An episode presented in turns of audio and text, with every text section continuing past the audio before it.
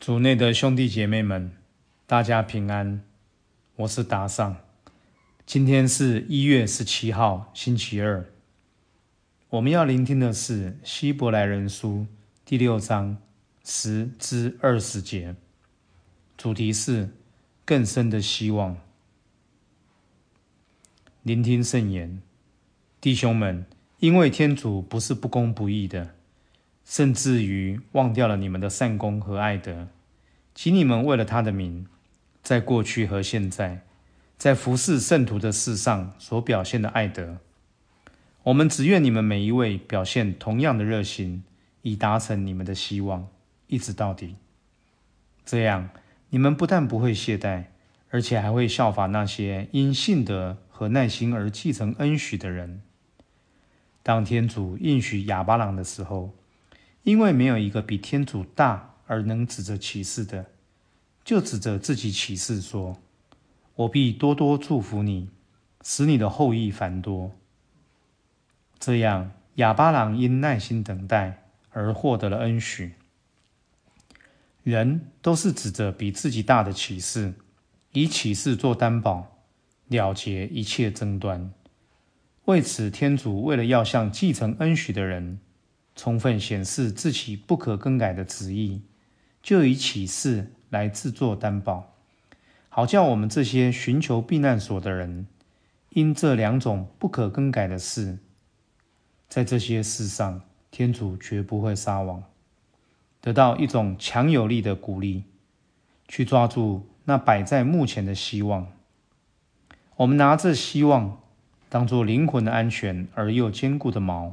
深深的抛入藏幔的内部，做前驱的耶稣已为我们进了那藏幔内部，按照莫基色的品味，做了永远的大司机。刺经小帮手，遇到圣经里较抽象、很难懂的经文，我们不要立刻略过，可以怀着信心，祈求天主给我们耐心聆听的恩宠。听到他要给我们传递的讯息。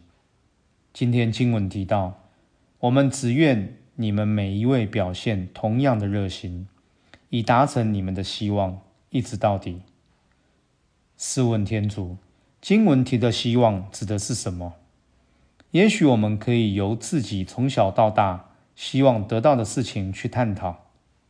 小时候，每个人都希望有一个伟大威风的职业，如。想当医生、科学家、老师、护士、机师、总统等等。然而，因为种种原因，如教育政策太局限，而孩子们的天分并不在念书，加上种种压力和比较，让孩子在求学过程中备受挫折。有些孩子也因此放弃自己的愿望。如果是这样，能说得上成功抓住希望的孩子，不是不多吗？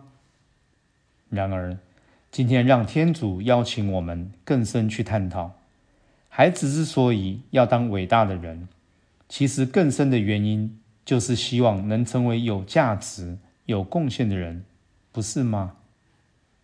这样，我们能够意识到，也让孩子们意识到，他们的价值不在于他们的职业。